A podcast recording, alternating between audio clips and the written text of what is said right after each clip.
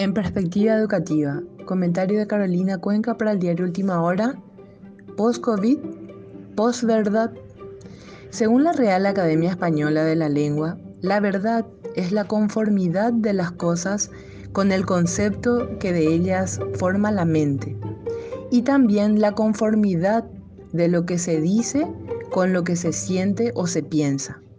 En este sentido, la verdad es integradora de nuestro ser es una exigencia profunda de nuestra interioridad y quien la busca tiende a encontrar tesoros de sabiduría en la realidad. Si la verdad está ligada a la realidad de las cosas, es lo que ocurre verdaderamente y se contrapone a lo fantástico e ilusorio.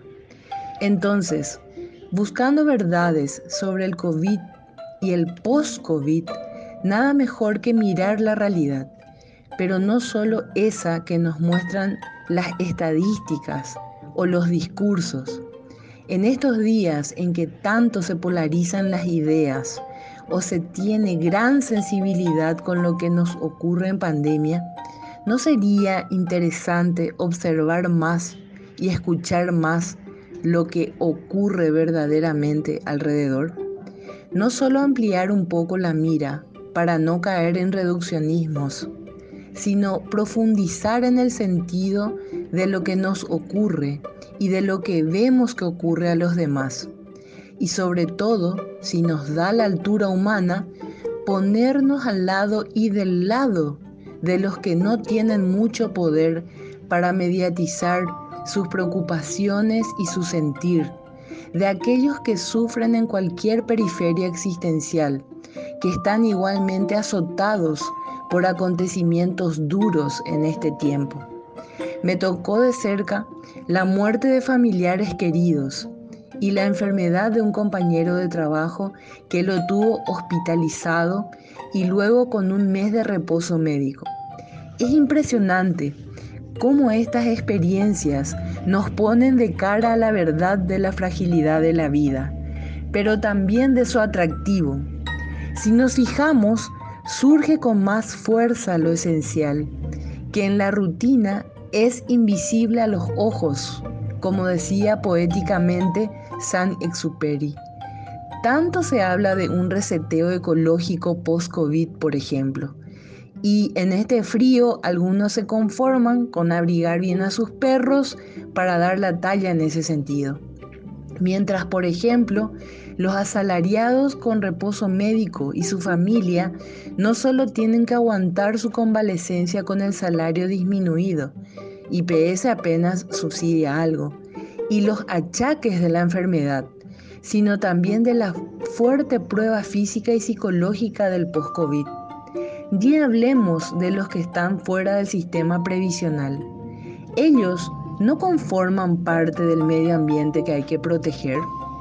Mientras algunos tratan de canalizar el descontento con medidas populistas o aumentan presión para cumplir sus propias agendas egoístas, otros hablan ya del post-COVID como un reinicio o reseteo donde sobrevivirán solo los más aptos y marcan una agenda política de alcance global con una ética que no se compadece de lo que ocurre verdaderamente, sobre todo con los vulnerables, como son los ancianos, los niños por nacer, los pobres y su familia, sino que parte y apunta a la fantasía y a la ilusión de formatear un mundo posverdad de autoconstrucción voluntarista de ensueño.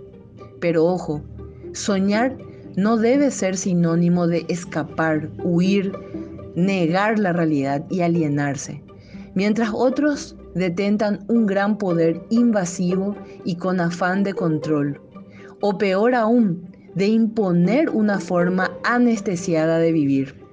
De esta tentación deshumanizante sacan provecho los pescadores de río revuelto que manipulan a las masas o al menos lo intentan, y a veces con una sutileza maligna.